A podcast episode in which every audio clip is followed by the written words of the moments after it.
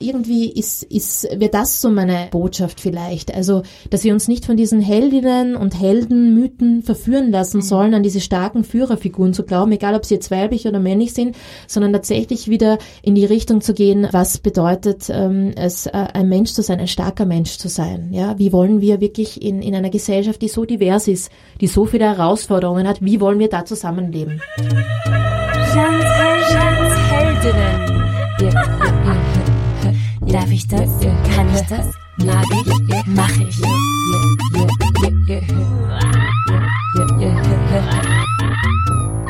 Du hast gerade Jans Heldinnen, der Podcast für all jene, die Appetit auf eine neue Welt haben.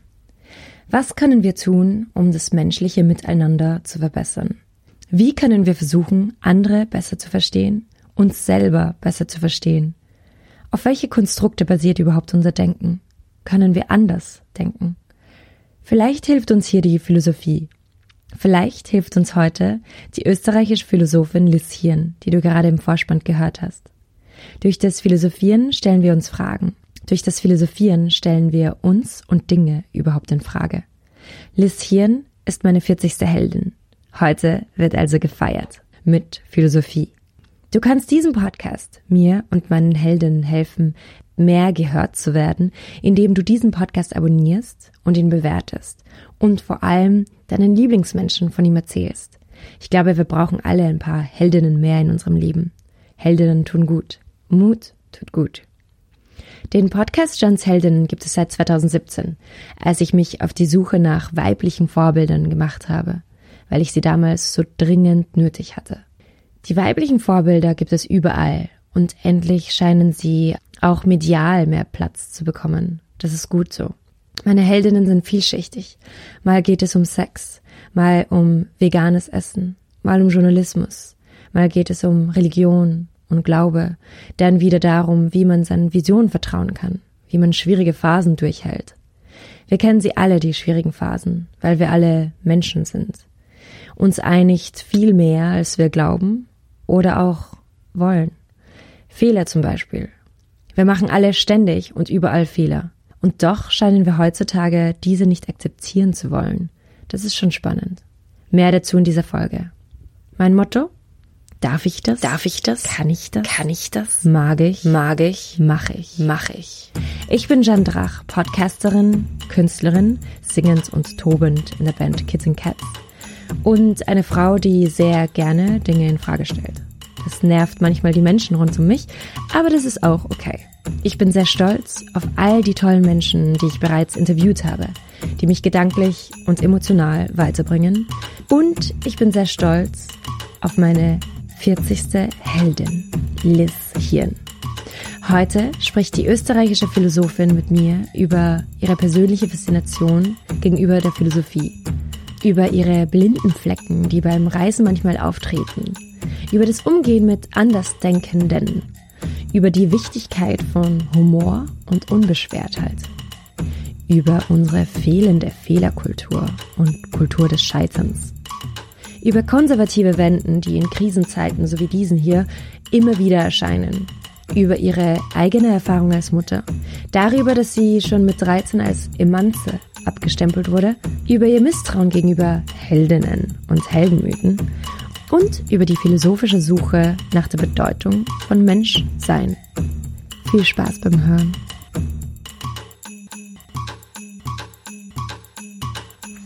Ich freue mich sehr, euch heute meine 40. Heldin vorzustellen. Ein Jubiläum also, das gefeiert gehört. Meine 40. Heldin ist die Philosophin Liz Hirn. Liz studierte in Graz, Paris, Wien und Kathmandu in Nepal Sie war Gastlektorin und Dozentin in mehreren Ländern, unter anderem in Nepal, Japan, Peru, Marokko, Indien, Österreich. Zu ihren Schwerpunkten gehört die interkulturelle Ethik und die politische Philosophie sowie die philosophische Praxis. Liz ist aber auch noch Künstlerin und Initiatorin von unterschiedlichen Projekten mit Schülerinnen und Schülern sowie mit Lehrerinnen und Lehrern. Sie schreibt regelmäßig für die Presse, der Standard und viele andere Medienhäuser und hat zahlreiche Artikel produziert und bereits viele Bücher veröffentlicht. Das letzte 2019, das den Namen trägt Geht's noch? Warum die konservative Wende für Frauen gefährlich ist. Liz, einer deiner Ziele ist es durch Philosophie und Kunst das individuelle und kollektive Leben zu verbessern. Meine erste Frage ist deshalb ganz allgemein. Kann Philosophie die Welt retten? Wenn ja, wie? Wenn nein, was sonst? Wir steigen gleich voll realistisch ein. Also kann Philosophie die Welt retten? Nein. Ähm, die gute Nachricht, sie muss es auch gar nicht tun. Ich glaube aber, dass Philosophie helfen kann, und zwar wirklich helfen kann und den Einzelnen und wirklich auch Gruppen und auch ganzen Gesellschaften einfach ähm, mehr Vernunft in Entscheidungen zu bringen, in Entscheidungsprozesse zu bringen oder tatsächlich auch berechtigte von unberechtigten Ängsten äh, unterscheiden können, ja, oder auch zu wissen, wie Vorurteile entstehen oder auch wie Herrschaftsformen dekonstruiert werden können. Also Philosophie gibt uns Mittel in die Hand und Methoden in die Hand, um ja, tatsächlich etwas zu verbessern. Aber wie gesagt, wir müssen es halt auch anwenden. Insofern wird Philosophie die Welt ganz sicher nicht retten. Aber ja, ich denke, bis zu einem gewissen Teil können wir mit mehr Vernunft und mit, mit dem Philosophieren auch miteinander äh, tatsächlich die Welt verbessern, unsere Welt verbessern. Und was fasziniert dich persönlich an der Philosophie? Also ich glaube, wenn ich mich jetzt so zurückerinnere als Kind, dass einfach ganz, ganz große, elementare Fragen gestellt werden können und zwar in jeder Zeit eigentlich wieder dieselben. Das finde ich schön. Also man hat nie dieses Gefühl, ähm, es ging jetzt um den neuesten Trend oder die neueste Mode, sondern so Fragen wie, was ist der Tod? Was ist Gerechtigkeit? Wie können wir gut zusammenleben? Das sind Fragen, die kann man jetzt genauso stellen wie vor 500 Jahren oder vor 1000 Jahren und wahrscheinlich wird es in Zukunft nicht anders sein. Und das finde ich einfach unglaublich faszinierend. Also auch, wie wir versuchen, darauf Antworten zu geben. Ich bin immer vorsichtig, wenn jemand eine Antwort hat, weil dann gehen wir ja wieder in Richtung Ideologie und, und, und Dogmen. Ähm, aber ich finde es schön, wenn man, wenn man sich auch als Gesellschaft, als Gruppe bereit erklärt, diese Fragen immer wieder neu zu diskutieren, zu öffnen. Mhm, mhm. Und du hast ja in, im Laufe deines Lebens, ich meine, du bist zwei Jahre älter als ich, du bist jetzt ähm, 35. 35, genau. Du hast aber schon in sehr, sehr vielen Ländern gewohnt und, und du reist noch immer sehr, sehr viel, also im Zuge deiner, deiner Praxis. Was macht das Reisen mit einer Person und wie, inwiefern beeinflusst dich das Reisen konkret? Für mich war das immer so eine Möglichkeit, ähm, mich zu erwischen oder zu ertappen. Also so in meinen eigenen ähm, blinden Flecken ein bisschen zu erwischen. Also da geht es nicht nur um ähm, Bequemlichkeit oder auch äh, was man als selbstverständlich erachtet, was man als notwendig erachtet, auch für den eigenen Lebensstil. Und äh, ich finde, es ist auch ein gutes Medium, um so die eigenen Grenzen kennenzulernen. Also insofern auch, dass die anderen einfach zeigen, wo Grenzen sind. Das heißt, indem einfach Menschen anders leben, andere Vorstellungen haben und das schon eine große Herausforderung ist dann auch, ähm, wie kann ich mit denen kommunizieren, wie, wie kann ich für kurze Zeit mit denen gut auskommen. Also das finde ich schon mal spannend.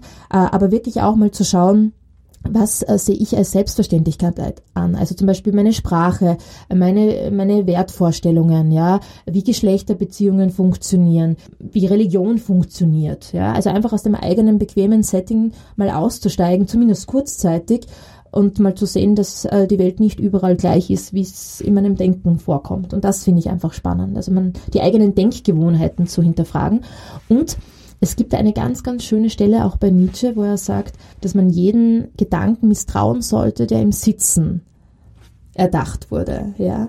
Also so diese Vorstellung auch, dass Philosophieren ein aktiver Prozess ist, wo man quasi unterwegs ist, also nicht nur im, im Kopf unterwegs ist, sondern auch ähm, körperlich unterwegs ist, sich auch aussetzt. Ja? Also nicht in diesem sicheren äh, kleinen Kämmerchen, was, was ähm, zusammenschreibt und, und dann zusammenfügt, das ist auch gut, aber ich finde es dann spannend, wirklich in diesen Prozess rauszugehen und zu schauen, was passiert mit den Ideen, was mhm. passiert unterwegs, wenn ich nicht in dem sicheren Umfeld bin, mhm. das ich kenne. Wie geht man dann konkret mit anderen Kulturen um? Also wie geht man auch insgesamt mit Andersdenkenden um? Gute Frage. Ich habe da auch keine eindeutige Antwort gefunden, ähm, aber für mich war in den Herangehensweisen immer hilfreich, ein gewisses Maß an Humor zu haben. Und zwar, weil meistens ähm, sich ja beide Seiten darin ertappen, dass es einen Vorteil gibt. Das heißt, es ist ja dann nicht nur auf meiner Seite, sondern in, in 90 Prozent der Fällen äh, auch auf der anderen Seite der Fall. Und sich dann so gemeinsam zu ertappen und sich dann aber kein schlechtes Gefühl zu machen, sondern sagen, naja, jetzt, jetzt mal ganz ehrlich, also das, da, da ist jetzt aber schon was anderes dahinter, ja. Das kann unglaublich befreiend sein, ja. Also da hatte ich immer das Gefühl, dass, also gerade Humor und dann diese, diese Unbeschwertheit, ja, nochmal zu sagen, gut, ähm, wir sind da jetzt ähm, nicht fehlerfrei, sondern wir haben immer unser ideologisches Setting, ja, äh, und ja, das ist, äh, wenn man hier aufwächst, äh, sehr stark eurozentrisches Setting, ja, äh, und ähm, dann aber die Chance zu haben, das zu überdenken und dann gemeinsam auch mal die andere Seite zu betrachten und auch das Vor Vorteil auf der anderen Seite zu sehen, ja, du kommst ja quasi nicht raus aus deinem, äh, deinem Setting, das, das fand ich eigentlich immer sehr schön. Da waren immer schöne Begegnungen auch möglich und meistens auch so, dass ich mir gedacht habe, da habe ich was mitgenommen. Mhm. Also auch so vielleicht ähm, einen ja, ein, ein, ein, ein, eine Hilfe oder eine Methode, äh, wie ich gewisse Denkfehler vielleicht vermeide oder vielleicht sensibler bin in gewissen Gebieten, weil ich weiß, okay, da, da neige ich dazu, äh, diese, diese eurozentrische Brille zum Beispiel aufzusetzen oder äh, die typische Brille von, von westlicher Philosophie aufzusetzen. Also das, das empfand ich eigentlich immer als sehr fruchtbar. Ja. Mhm. Aber Humor hilft halt auch insgesamt. Also wir sind, ich habe das Gefühl, in unserer linken intellektuellen Bubble, würde ich es jetzt nennen, sind wir oft auch das Gegenteil von leicht, sondern wir sind sehr streng miteinander mhm. und analysieren ja auch oft und suchen genau die Fehler, die wir machen, um dann einfach zu sagen, hey, du bist keine echte Feministin, weil mhm. so oder so oder mhm. du bist ähm, nicht wirklich weltoffen, weil du hast das gesagt. Ich habe das Gefühl, wir vergessen eben ganz oft, dass wir alle Fehler machen und dass wir alle auch unsere Ideologie oder Stereotypen eben haben, ähm, wie du das jetzt vorhin gesagt hast. Aber wie können wir konkret auch diesen Umgang miteinander dann verbessern?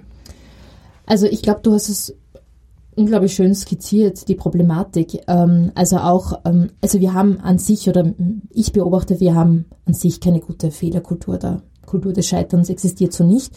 Und ich glaube dann halt auch in, in äh, speziellen Bubbles auch in denen, in denen ich bin, ja, da wird das natürlich schwerer verziehen. Also da ist auch der Anspruch höher, dass man das gleich weiß. Aber so einfach ist die Sache halt nicht. Also ich glaube gerade, wenn es um, um Werte dann oder um Denkgewohnheiten geht, Daran so unversöhnlich zu sein, ist wirklich problematisch, weil man dadurch eher Ängste schürt. Nämlich dann, dass man gar nichts mehr sagt, dass viele sich gar nicht mehr engagieren wollen. Ich, ich kenne diese Beispiele von, von Männern, auch jungen Männern, die sehr stark in Richtung Emanzipation, Feminismus gehen und irgendwann dann gesagt haben, ja, sie wollen sich nur mal am, nur mehr am Rande beteiligen und wirklich nur mehr im Hintergrund beteiligen, weil sie haben wirklich Angst, dass sie irgendwas falsch machen. Mhm. Und das mein, meinten sie aber jetzt nicht als Ausrede von, äh, ich will mich gar nicht irgendwie äh, engagieren oder ich, ich will gar nicht auf meine Sprache achten. Gar nicht in dieser Weise, sondern eher, sie haben Angst, dass sie überhaupt äh, gefragt werden oder dass sie überhaupt mitreden dürfen, weil sie sind ja Männer ähm, dürfen sie sich da überhaupt äußern? Und das fand ich so schade, weil da ganz, ganz, weil ich glaube, auf, auf diesem Weg wir ganz, ganz viele Mitstreiter, Mitstreiterinnen auch verlieren, die einfach Angst haben, da etwas falsch zu machen. Und ich finde das einfach schade, weil wir haben da Potenzial, dass das sehr unterstützend wirken würde und wir verlieren das auf dem Weg. Mhm. Aber es ist halt immer die Frage, inwiefern müssen wir unseren Werten entsprechen und inwiefern müssen wir halt diese Revolution ähm, halt wirklich voranbringen und wer macht mit und wie bekommt man eben die Mitstreiter auf seiner Seite.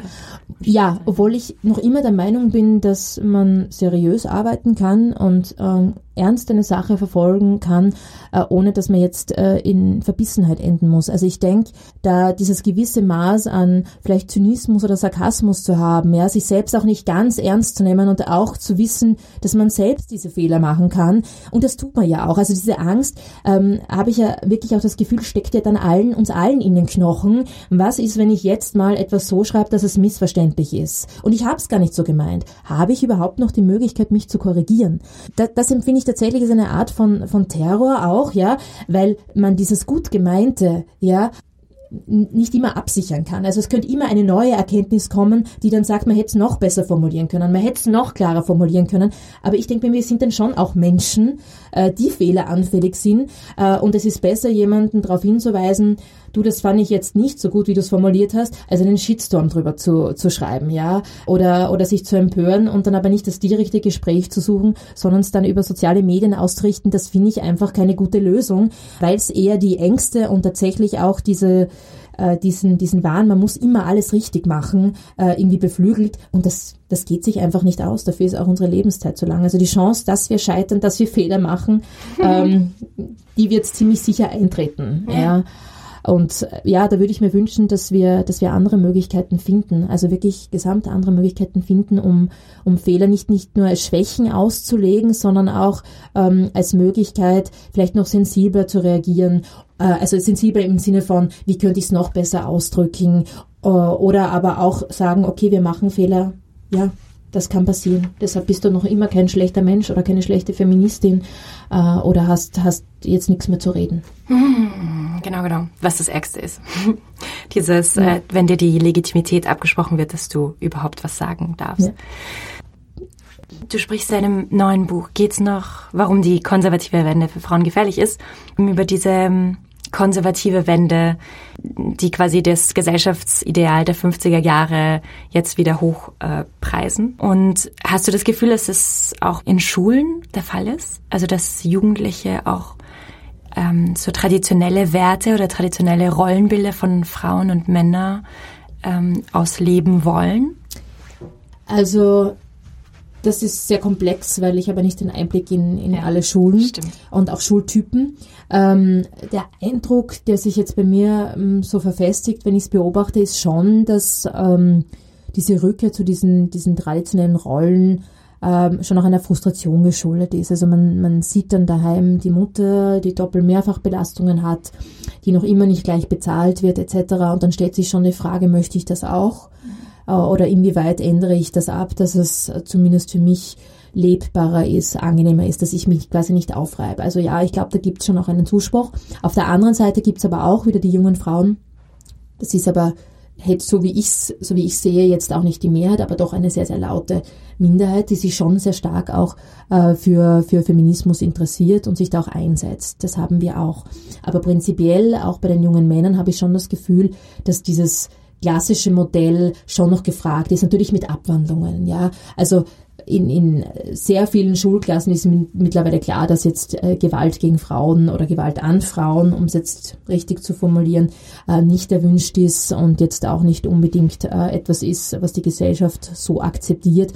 Aber diese Männerbilder vom starken Mann, äh, der dann auch trainiert, der dann diesen typischen Körper auch hat und der dann was darstellen muss, auch mit Status etc., das ist natürlich noch immer sehr, sehr stark da. Das ist jetzt aber auch nicht das traditionelle ähm, Bild des Mannes, vielleicht aus den 50ern, wie wir es kennen, den Anzugtypen, aber es ist eine Art von, von patriarchaler Männlichkeit, die sich einfach überliefert hat. Und äh, man muss dazu sagen, äh, wir hatten ja immer in, also geschichtlich gesehen, sind ja konservative Wenden an sich jetzt nichts Neues. Ähm, spannend an dieser Situation ist eben, das betone ich immer, dass wir an einem Punkt stehen, wo wir ganz andere Krisen zu bewältigen haben. Ja, also jetzt Klimakrise, Digitalisierung, Arbeitsplätze werden sich ändern, gewisse Arbeiten werden verschwinden, Robotisierung etc. Es kommt einiges auf uns zu und es ist einfach spannend, jetzt zu sehen, dass diese Bewegung hier einsetzt, ähm, weil äh, natürlich äh, die Vorstellung, solche Probleme auf nationaler Ebene zu lösen, ja äh, äußerst weit hergeholt ist. Das heißt, dieser Rückzug, dieses wir wollen daheim die Idylle und draußen haben wir diese bedrohliche Welt, ist im Moment ein ganz, ganz äh, starker Gefahrenpol, ja, also dem auch nachzugeben. Also auch die Frauen, die sich zurückziehen und sagen, soll der Partner machen, äh, die sind nicht davor gefeit, dass sie in Altersarmut kommen oder dass sie dann äh, allein verantwortlich für die Kinder sind, was sich auch auf die Kinder auswirkt, wenn der Vater nicht da ist. Also wir haben ganz, ganz verschiedene Pole auch unter diesem äh, oder, oder vor diesem Hintergrund der Klimakrise auch, wo einmal als erstes sehr stark Frauen und Kinder betroffen sein werden, also agrarische Gesellschaften, die mal diesen Klimawandel, äh, Klimawandel jetzt schon ordentlich zu spüren kriegen, aber auch noch in Zukunft stärker zu spüren kriegen werden. Das heißt, wir haben ganz, ganz viele Themen, die sich jetzt aufmachen und da spielt eben genau diese Geschlechterproblematik, diese traditionellen Rollenbilder auch so eine große Rolle. Aber was können wir konkret dagegen machen, dagegen tun? Also es reicht tatsächlich nicht, äh, jetzt einfach nur auf die Bewusstseinsevolution zu hoffen. Ja, äh, ich denke aber, was man schon tun kann, ist äh, politische Maßnahmen zu ergreifen. Das hat man in der Vergangenheit teilweise getan und teilweise in nicht ausreichendem Maß. Ähm, ich erinnere dran, äh, dass äh, unter die Kiesblau auch äh, der Gewaltschutz sehr gelitten hat, also dass äh, die Maßnahmen zur Gewalt äh, an Frauen zurückgefahren wurden, obwohl die dringend nötig sind, wenn man sich die neuen Zahlen auch anschaut. Also man darf das überhaupt nicht unterschätzen aber auch äh, die, die Möglichkeiten, Kinderbetreuung zu etablieren. Ja, das sind Sachen, die können Einzelne jetzt fordern, aber tatsächlich sind es Maßnahmen, die politisch umgesetzt gehören und auch finanziert gehören. Was man sehr wohl starten kann, und ich glaube, das ist da auch sinnvoll, die Philosophie ins Boot zu holen, ist einen breiten gesellschaftlichen Diskurs. Also nicht nur um klarzumachen, was diese Maßnahmen bedeuten, nämlich auch, wie sie Abhängigkeiten zwischen den Geschlechtern verringern können, indem sie zum Beispiel äh, Frauen ermöglichen, andere Jobs auszuführen oder überhaupt arbeiten zu gehen. Das heißt, nicht abhängig vom Partner zu sein. Was bedeutet, dass der Partner entlastet wird, mhm. weil ja auch Männer darunter leiden. Es ist ja nicht nur so, dass die Frauen unter den Partnern leiden, sondern auch umgekehrt die Männer, die dann äh, ihr Leben lang den Alleinerzieher spielen müssen. Das wollen auch viele nicht mehr tun in Zukunft. Also das kommt auch noch auf uns zu. Also, dass wir einfach einen Diskurs starten, wie können wir in unserer Welt mit diesen neuen Vorzeichen von Digitalisierung, Klimakrise, Migration und so weiter und so fort, wie können wir da Geschlechtergerechtigkeit leben? Wie können wir äh, beiden Geschlechtern oder allen Geschlechtern, ich weise jetzt mal auf, ein tatsächlich gutes Leben äh, ermöglichen? Mhm. Und zwar möglichst ohne jetzt äh, wirklich existenziell diskriminiert zu werden. Und da haben wir große Herausforderungen vor uns. Ich erinnere nur, das österreichische Steuer- und Pensionssystem ist noch immer auf den männlichen Ernährer ausgerichtet. Das ist ein System der strukturellen Diskriminierung von Frauen. Und da ist halt die Sache, eine einzelne Frau wird das jetzt so nicht lösen können oder ein einzelner Mann. Aber einen Diskurs anzuregen, der das dann zur Frage stellt, der das dann auch als politische oder zivilgesellschaftliche Forderung äh, an die Politik stellt, sowas wäre wichtig. Mhm. Und oft kommt äh, das Problem auch bei jetzt heterosexuellen Beziehungen die versuchen, den Feminismus auch auszuleben und so weiter, äh, ist es dann erst recht wirklich schwierig, wenn das erste Kind kommt. Also da fangen erst wirklich die Probleme an, oft.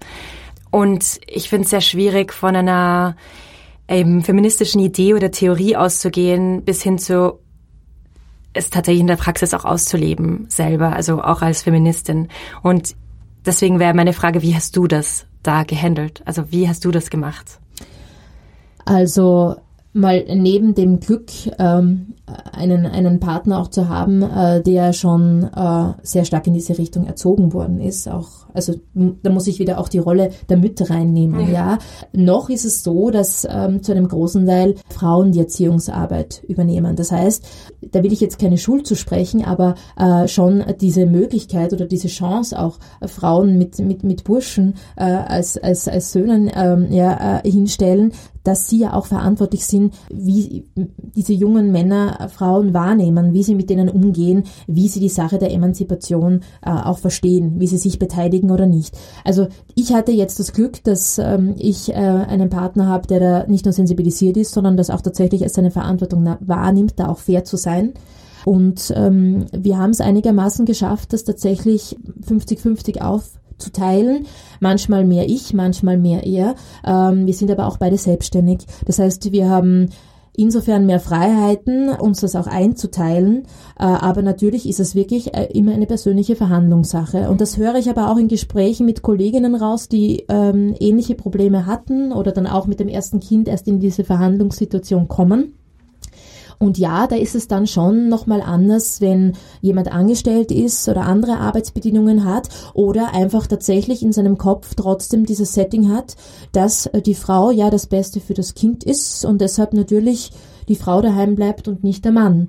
Und das ist sehr vielen nicht bewusst, mhm. weil, äh, bevor das erste Kind kommt. Und das wird dann halt schlagend, vor allem dann, wenn dann sich auch das soziale Umfeld einblende. Ich glaube nämlich, dass man sich so selbst einen emanzipierten ja. Bereich sehr gut schaffen kann, auch als Paar, ja, wenn man jemand findet, wo das funktioniert, aber dass man wirklich unterschätzt oder sehr oft unterschätzt wird, was passiert, wenn sich das soziale Umfeld, der Staat, die anderen Familien, die vielleicht gar nicht so emanzipiert sind, ja, sich einblenden und dann Vorschläge haben, wie es denn wirklich gehören würde, ja, ja und dann dieses schlechte Gewissen auch auf, auf Seiten der Frauen machen, ja, äh, dass sie ja dann doch daheim bleiben soll, weil es sollte schon 24 Stunden Betreuung sein für das Kind, ja. Und die Mutter ist halt das Wichtigste, ja. Und der Vater ist halt zur Bespaßung da. Also das, ich glaube, das wird sehr oft unterschätzt. Und da gibt's auch das, das, das Stadt-Land-Gefälle. Ja? Da kommen ganz, ganz viele Konflikte auf, die man für sich alleine gut lösen kann. Ja, genau.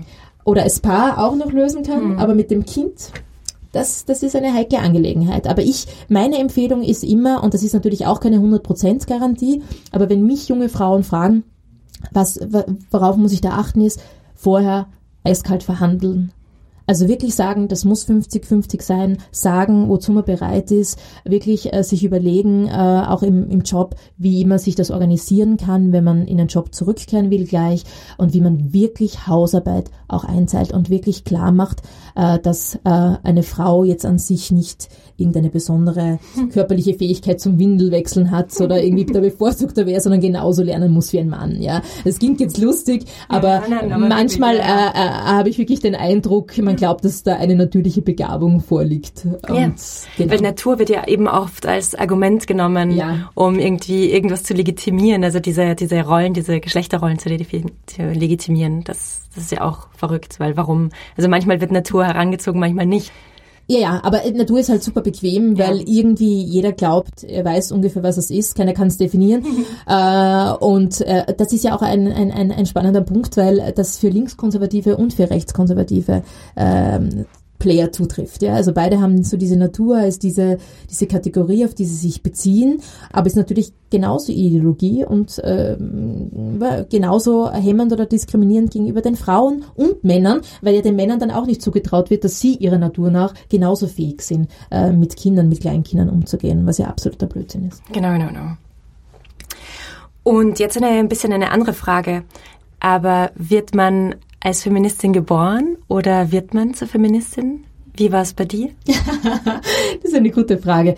Ähm, ich, ich glaube ja, ich bin als Emanze geboren worden. Nein, äh, ich, ich kannte den, den Begriff äh, Feministin so gar nicht, wie, wie ich acht, neun war. Ähm, kann ich mich schon erinnern, dass ich im Religionsunterricht damals schon diskutiert habe, also warum Frauen nicht Priesterinnen sein dürfen und dass mich das irrsinnig gestört hat. Ja?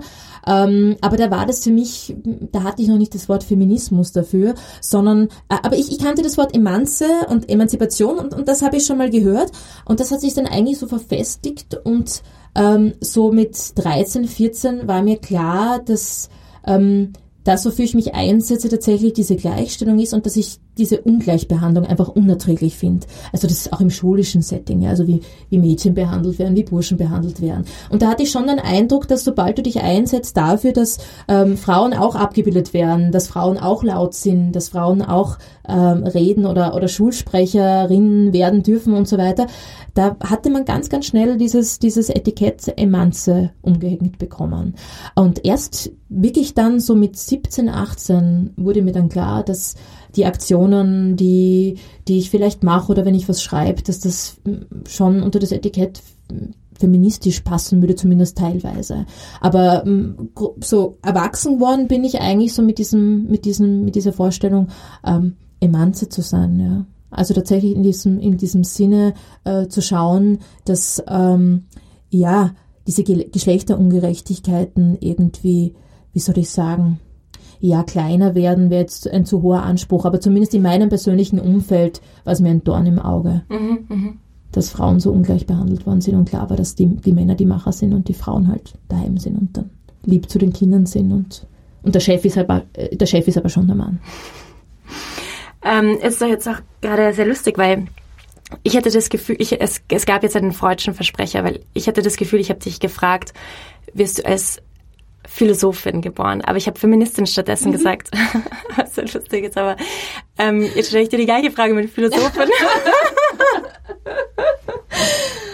das ist eine, ja, gut, du stellst viele schwere Fragen. Nein, ich habe irgendwann mal in den letzten fünf Jahren so ein kleines Büchlein gefunden. Äh, ich glaube, da war ich vielleicht sieben oder acht und habe mit einer recht schlechten Handschrift so einige Notizen und Sprüche mir aufgeschrieben. Das heißt, ich habe mir dann gedacht, lustig, also es gab so Themen wie Tod und auch Liebe und so, die mich beschäftigt haben. Und zu denen habe ich mir Sprüche aufgeschrieben, die ich gefunden habe. Und dann vielleicht noch einen kurzen Gedanken, was mir dran gefällt. Also ganz, ganz kurz. Und man dachte, witzig, weil sich diese Begeisterung, ähm, sich mit Denken auseinanderzusetzen oder auch so mit Konzepten auseinanderzusetzen, das hatte ich eigentlich schon sehr früh. Ich hatte auch kein Wort wie Philosophie. Ja? Mhm, mhm. also mein, äh, mein, meine einzige Möglichkeit, das damals wirklich zu artikulieren, drüber zu reden, war im Religionsunterricht. Ich glaube, das ist auch noch der Grund, äh, warum ich mich schon noch einsetze, äh, dass es wichtig ist zu wissen, worum es in Religionen geht, auch wenn ich jetzt an sich ähm, das ganz, ganz klar trennen wollen würde ähm, und jetzt auch nicht selbstgläubig bin. Aber das war tatsächlich für mich die einzige Möglichkeit damals, ähm, ja, große Fragen zu stellen oder auch das Gefühl zu haben, das ist ein Unterricht, wo man drüber reden kann. Weil Philosophie gab es, wie gesagt, dann erst in der, in der achten und vorher halt in der siebten Psychologie und äh, philosophische Literatur jetzt damals im Kleinstadtsetting in der Obersteiermark war schwer zu bekommen. Also da konntest du noch theologische Literatur bekommen, genau, und dann im Unterricht diskutieren. Das ging noch bis zu einem begrenzten begrenzten Bereich konnte man da diskutieren, aber natürlich immer unter den, den, ähm, den Vorzeichen auch von, äh, von der jeweiligen Religion und den religiösen Dogmen und so weiter. Also da gab es dann durchaus auch sehr interessante, konfliktreiche Gespräche. Ja, aber das ist schon spannend, weil ich habe das Gefühl, dass die meisten Kinder ja mit diesen philosophischen Fragen ja auch aufwachsen, weil mhm. man stellt sich einfach Fragen als mhm. Kind und dann irgendwann verlernt man das. Also man stellt dann nichts mehr in Frage, habe ich das Gefühl. Ich glaube, wir, wir leben auch in einer Zeit, dass die ganz, ganz stark von Nützlichkeitsdenken und so von Optimierungs Streben auch äh, irgendwie dominiert wird. Und ich habe immer so den Eindruck, also ich sehe es auch, äh, wenn ich äh, mit Unternehmen arbeite und dann gibt es ein Setting, wo man zum Beispiel einen Dialog durchführt mit einem ganz, ganz offenen Thema oder ganz, ganz offenen Frage und als erstes setzt du die Panik ein, ja, bei den Verantwortlichen, was ist, wenn da jetzt kein Ergebnis passiert. Es ist ein ergebnisoffener Prozess, ja. Und die Panik ist also, ja, was ist, wenn wir das jetzt machen und am Schluss haben wir, wir brauchen ja eigentlich schon irgendwas. Also wir müssen irgendwie nachweisen, wir müssen bewerten, wir müssen evaluieren, was ist da rausgekommen. Das Spannende dran ist, dass ich so feststelle, dass bei diesen ergebnisoffenen Prozessen immer was rauskommt nur du weißt nicht was. Und diese Unsicherheit, dass du nicht weißt, wie sich die Gruppe entwickelt, welche Gedanken kommen, also auch gar nicht, äh, die meisten äh, wissen ja auch gar nicht von ihren Mitarbeitern, welche, welche Wertvorstellungen sie haben, ja, und auf einmal kommt das alles irgendwie oder kann ans Tageslicht kommen, ja, und das ist aber nicht planbar. Also diese, diese, diese Unsicherheit auch in dem Prozess des Denkens, was kommt jetzt raus, was können wir mitnehmen, was ist jetzt vielleicht nützlich für die Sache, ähm, das bereitet vielen Kopfzerbrechen. Aber äh, meiner Erfahrung nach ist das meistens sogar das Setting, äh, wo Lösungen entstehen, die vorher überhaupt nicht denkbar waren, also die man auch nicht hätte ahnen können, die sich aber dann tatsächlich auch im Konsens als sehr stabil und sehr nachhaltig erweisen. Aber man muss halt vorher mit der Unsicherheit leben. Und das ist auch der Faktor ähm, bei, bei Philosophieren mit Kindern. Ja? Die Frage, ja, was tut man da eigentlich mit ihnen? Ja? Nein, man gibt ihnen keine Werte mit, sondern man ermutigt sie tatsächlich mal zu sehen, also wie funktioniert Denken denken, wie, wie kommt ein Argument zustande, ja, woher kommt dieses Argument und wie stütze ich es tatsächlich? Äh, was ist jetzt ähm, eine Konklusion, die aus den Prämissen folgt, ja? Äh, das sind alles Sachen, die man de facto aber nirgends lernt. Und da bietet halt ähm, etwas wie Philosophie mit Kindern oder auch Philosophieunterricht tatsächlich die Chance, mal zu schauen, wie, wie komme ich eigentlich zu meinen Annahmen, ja, oder meinem Glauben? Mhm. Und, und, und, und wo, wo leite ich das her und, und wieso richte ich mich eigentlich danach? Und da gibt es natürlich dann auch die Möglichkeit, dass Kinder dann zu dem Ergebnis kommen, dass ihnen natürlich einige Sachen nicht so gefallen, die ihnen von den Eltern vorgelebt werden. Aber ja, da ist dann halt die Frage, was ist mir Mehrwert? Also will ich tatsächlich mein Kind auch zum selbstständig Denken ermutigen, zum kritisch Denken, auch mit der Möglichkeit, dass es vielleicht mir widerspricht oder eben nicht mehr so leben will wie ich? Äh, oder möchte ich halt tatsächlich meine Werte genauso weitergeben und möchte ich dann auch, dass mein Kind mit diesem Wertesetting in den Beruf, in sein Leben einsteigt? Mhm. Das ist eine große Frage. Aber ich glaube, das ist tatsächlich auch die Herausforderung, die jeder Elternteil dann oder jeder Erziehungsberechtigte dann treffen muss. Ja, ja. Und eben diese, genau diese Kompetenz ist, glaube ich, extrem wichtig heutzutage im Zeitalter von Fake News, wo man überhaupt ja. nicht mehr an Fakten glaubt. Mhm. Philosophieunterricht für alle. Ja, das ist ein sehr hehres Ziel mit vielen Hürden. Nein, aber ich glaube, die, ähm, ich glaube mittlerweile auch durch die Herausforderungen, die wir haben, durch nicht nur soziale Medien, sondern insgesamt durch Internet und, und diese ganzen Informationsfluten, ist schon, dass man sich rückbesinnt mal drauf, dass man sagt, wie funktioniert überhaupt unser Denken? Und zwar jetzt nicht neurobiologisch, sondern tatsächlich im Alltag, in Gesprächen. Und das ist natürlich nicht so planbar und nicht so rational, wie wir es uns gerne vorstellen.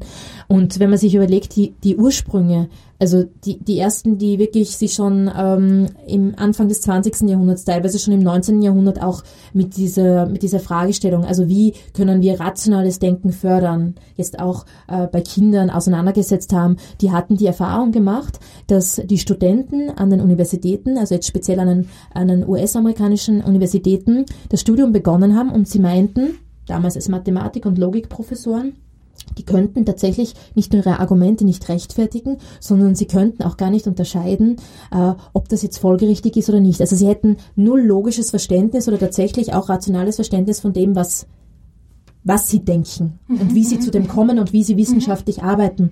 Und aus diesem, aus diesem Missstand, den sie quasi an den Universitäten bei den jungen Menschen festgestellt haben, haben sie dann gesagt, na eigentlich müssen wir viel früher beginnen. Wo müssen wir beginnen, dass wir garantieren können, ähm, dass tatsächlich kritisches selbstständiges Denken möglich ist. Und deshalb war die Idee dann schon damals, das hat sich, wenn man sich überlegt, wie lange das braucht, bis sich das durchsetzt, ja, und bis überhaupt mal der Gedanke ist, okay, man könnte philosophieren mit Kindern auch fördern, ja, aber dann war halt die Sache, wo fängt man an? Und dann mhm. war halt dann eigentlich so früh wie möglich. Also wirklich, es macht Sinn, in der Volksschule dieses Denken zu stimulieren und auch vielleicht sogar schon ähm, im letzten Kindergartenjahr in diese Richtung mal hinzuarbeiten. Also vorsichtig natürlich, kindgerecht, aber schon, dass man ernst nimmt auch, dass hier schon Wertgefüge entstehen, dass hier schon ähm, Denken passiert und wirklich die Kinder auch darauf hinzuweisen, was passiert und wirklich Gedankenformen und Argumentationsstränge ähm, äh, machen zu können. Und ich weiß aus eigener Erfahrung, das geht. Man sollte Kinder da nicht unterschätzen. Nicht für alle, aber Fünfjährige können haben durchaus oft sehr strikte Moralvorstellungen und haben oft auch äh, äh, gute Argumente dafür oder dagegen. Also man sollte die, die Kinder da wirklich nicht unterschätzen. Die Liv Strömquist, kennst du sie? Ja. Ähm, mhm. Sie hat ja auch in ihrem Buch, äh, in ihrem Comic letztens auch geschrieben, dass die Kinder die konservativsten sind eigentlich. Ich weiß nicht, ob du das gelesen hast, da musste ich ganz viel lachen, weil, weil sie eigentlich diejenigen sind, die wollen, dass die Mama zu Hause bleibt und immer bei ihnen ist und so.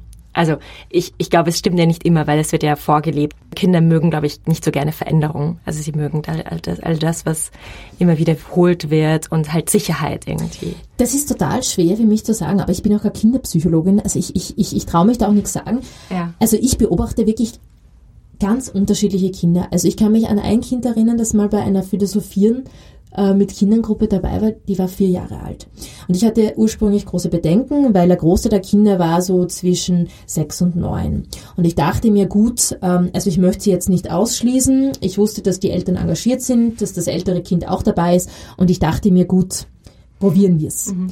Und dieses Kind hat mich wahnsinnig überrascht beispielsweise und hat dann im Gespräch ähm, zu der Frage, was ist der Mensch, und das werde ich nie vergessen, ganz beiläufig gesagt, also für sie wenn sie sich jetzt überlegt, ist der Mensch eine lebendige Figur aus Fleisch.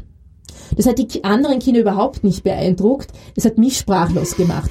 Also ich dachte mir, selbst wenn das Eltern ihr vorgesagt hätten, die Art, wie sie es dann argumentieren konnte mit, mit ihren Mitteln, ja, war unglaublich. Ja, also auch äh, die, die Art, wie, wie sie es verortet hat, äh, die Art, wie sie sich damit beschäftigt hat, war um einiges weiter als äh, Aussagen vieler Neunjähriger, die auch anwesend waren. Und seit dem Zeitpunkt bin ich sogar vorsichtig mit, äh, mit Alters. Ähm, Limitierungen. Mhm. Also ja, natürlich, äh, Kinder brauchen eine gewisse Sprachfähigkeit, ein gewisses Vokabular und so weiter. Das verstehe ich schon. Mit Zweijährigen wird das nicht gehen. Aber ich würde zum Beispiel Vierjährige jetzt nicht mehr ausschließen wollen, wenn sie wirklich mitmachen wollen das könnte ich jetzt mit, mit, mit diesen Erfahrungen nicht mehr vereinbaren. Also es ist wirklich sehr, sehr unterschiedlich, auch wie sich die Kinder annähern. Was ich schon feststelle, ist, dass sie sehr stark, ähm, natürlich sehr stark das, das Denken der Eltern äh, auch ähm, äh, anzeigen. Das heißt nicht nur die Werthaltungen, sondern auch äh, ja das, das ganze System. Das kann dann einmal liberaler sein, das kann konservativer sein. Ich würde aber auch nicht sagen, dass Kinder generell konservativer sind. Einige sind stark konservativ, äh, aber andere haben auch zum Beispiel durch Kindergarten oder durch Vorschule oder durch Schule schon ganz andere Einflüsse und fangen auch schon an, ähm, äh, durch die sozialen Medien auch, vielleicht auch durchs Internet, so mit, mit neun, zehn dann auch ganz stark die, die Ansichten der Eltern zu hinterfragen. Also das, dadurch, dadurch mir wirklich schwer, das einschätzen zu können. Aber ich, ich habe da sehr, sehr unterschiedliche Erfahrungen gemacht. Mhm, mh. Dein neues Buch heißt Wer braucht Superhelden? Jetzt äh, ist das ein Heldinnen-Podcast. Ja. Stimmt, ja. Brauchen wir Heldinnen, deiner Meinung nach? Das ist eine gute Frage, die ich mir auch während des Schreibens gestellt habe, weil ich mich auch in meiner Dissertation äh, sehr stark mit Helden befasst habe und mich dann gewundert habe, dass plötzlich nach so vielen Jahren, wirklich nach zehn Jahren, dieses Thema wieder aufgepoppt ist. Also ich habe ganz oft mal schon Themen bearbeitet, in diesem Fall sogar darüber promoviert und dann war dieses Thema von meinem Radar vollkommen verschwunden. Also ich wollte es auch irgendwie nicht anrühren. Und irgendwie durch diese Männlichkeitsdebatten auch, also über den starken Mann in der Politik, der immer wieder kommt und so weiter, ist es einfach sehr virulent geworden. Und natürlich stellt sich dann auch bei Helden, Superhelden, dann die Frage auch nach den weiblichen Parts. Und irgendwie bin ich nicht davon überzeugt. Also was mir aufgefallen ist, dass wir ohne zu wissen, ähm, was jetzt eigentlich oder wie wir eigentlich jetzt Menschsein verstehen oder Menschen an sich definieren würden. Also wir haben diesen Begriff ja noch gar nie umgesetzt. Also wir haben dieses diesen abstrakten Begriff, was das sein kann. Äh, wir haben dann auch noch unsere Helden als das, was das Beste, was Menschen erreichen können. Dann haben wir diese Superhelden nochmal abgefahrene dazu, die halt noch besser zu unserer Welt passen, weil in unserer Welt brauchen wir keinen Achilles mehr, weil da brauchen wir jetzt irgendwen, der stärker ist, der mit Klimakatastrophen umgehen kann und so weiter. Das heißt, wir sind schon bei den Superhelden. Und jetzt frage ich mich, ob tatsächlich die Antwort auf, auf diese Emanzipationsproblematik ist, zu sagen, wir brauchen auch mehr Superheldinnen. Also ich, ich habe ähm, ein unglaublich unglaubliche Misstrauen gegenüber diesen, diesen Heldinnen und Heldenmythen. Denn ja, die drücken schon auch unsere größten Ängste und Sehnsüchte aus. Aber ich habe immer das Gefühl, dass wir die Probleme, die wir auch ähm, tatsächlich als Individuen oder als Kollektiv angehen könnten, dann abschieben. Also was wäre, wenn wir das hätten? Ja, oder ja, wir können uns alle vorstellen, wie es wäre, wenn wir es wenn wir so wären wie der, wenn wir so wären wie die.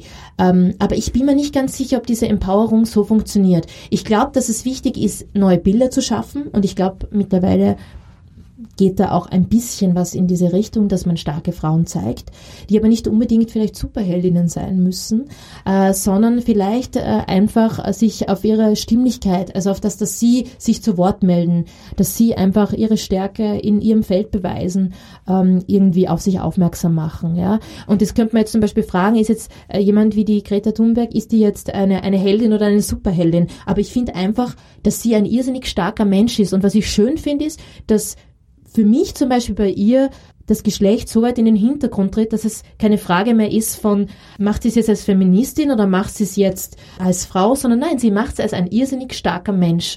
Und irgendwie ist, ist, wäre das so meine Botschaft vielleicht. Also, dass wir uns nicht von diesen Heldinnen und Heldenmythen verführen lassen mhm. sollen, an diese starken Führerfiguren zu glauben, egal ob sie jetzt weiblich oder männlich sind, sondern tatsächlich wieder in die Richtung zu gehen, was bedeutet ähm, es, äh, ein Mensch zu sein, ein starker Mensch zu sein. Ja, wie wollen wir wirklich in, in in einer Gesellschaft, die so divers ist, die so viele Herausforderungen hat, wie wollen wir da zusammenleben? Also ich arbeite mich quasi von diesen mythologischen Aspekten, von diesen auch gewalttätigen Phänomenen, die wir in, in unseren Gesellschaften haben, vor zu dem wirklich anthropologischen Punkt, den ich für höchstgradig vernachlässigt halte. Also wirklich mal die Frage zu stellen, ähm, wie schaut jetzt wirklich Menschen aus? Also wir haben ja auch ganz viele technische, technologische Entwicklungen, Transhumanismus, Posthumanismus, mhm. ja, die sind, die scheinen noch in weiter Ferne, aber die Fragen, die sich uns stellen, die sind höchstgradig ähm, gefährlich möglicherweise auch, äh, nicht nur für menschliche Beziehungen, sondern allgemein für unser Verständnis von was Menschsein bedeutet. Also wir brauchen dringend einen Diskurs, bevor wir äh, von diesen technologischen äh, Entwicklungen auch tatsächlich äh, einfach pattgestellt werden. Also vieles gibt es ja auch schon, das wirklich nie breit diskutiert worden ist oder zivilgesellschaftlich auch nicht legitimiert ist. Also auch die Frage von, ist Internet demokratisch zum Beispiel legitimiert oder soziale Medien, sind sie de facto nicht. Also es sind Entwicklungen, mit denen sind wir einfach konfrontiert und die stellen uns eigentlich wirklich die Frage, was macht das mit uns? Mhm. Also wie entwickeln wir uns da weiter? Also auch als im Sinne von, von einem Singer als, als menschliche Tiere, ja? Also wo befinden wir uns da? Wo wollen wir uns in Zukunft einordnen? Ja. Mhm. Ja, und dann wäre noch meine letzte Frage, die ich ähm, all meinen Heldinnen stelle. Und zwar, was ist dann für dich eine Heldin oder was wäre dann für dich, ich meine, jetzt hast du es eh schon beantwortet, weil es geht dann eigentlich ums Menschsein, aber was wäre eine richtige Heldin für dich? Also das Erste, woran ich denken muss, ist, ist eine Person, die Haltung beweist und tatsächlich mit dieser Haltung auch abbildet, ähm, wofür sie kämpft, wofür sie sich einsetzt. Aber jetzt kommen wir zurück ganz zum Anfang zum Thema Humor, das ähm, schon äh, konsequent verfolgt, aber sich nicht dazu hinreißen lässt, in einer Art von Verbissenheit oder Zorn zu geraten.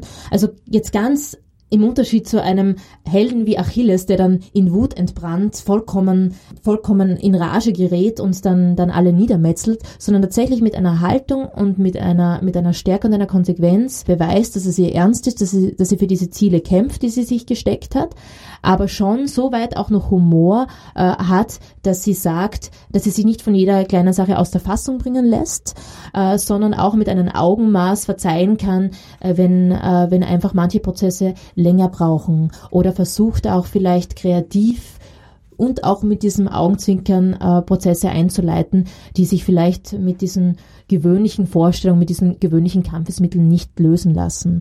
Kann dann zum Beispiel sein durch Kunst oder kann sein durch das jeweilige Wissensgebiet, das man hat. Also einfach diesen kreativen, humorvollen, konsequenten und auch kämpferischen Ansatz verkörpert.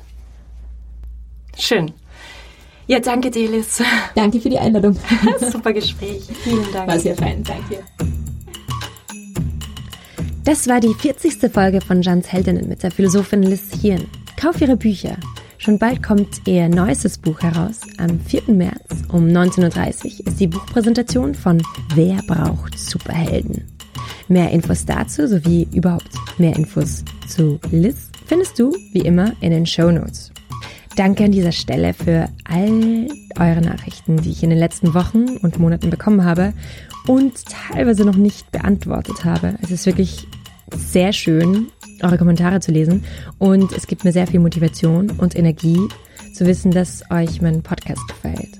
Schreibt mir jederzeit und verzeih bitte meine, mein momentan etwas überfordertes Ich, denn mein Podcast-Label, oh wow, erfordert sehr viel Aufmerksamkeit.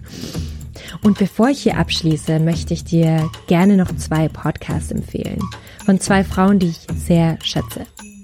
1848 ist der Podcast von Die Presse mit der sehr engagierten Anna-Maria Wallner, die ganz unterschiedliche Themen und Gesprächspartnerinnen und Gesprächspartner interviewt. Zuletzt zu Gast war beispielsweise Christoph Amend aus dem Zeit-Podcast Alles gesagt.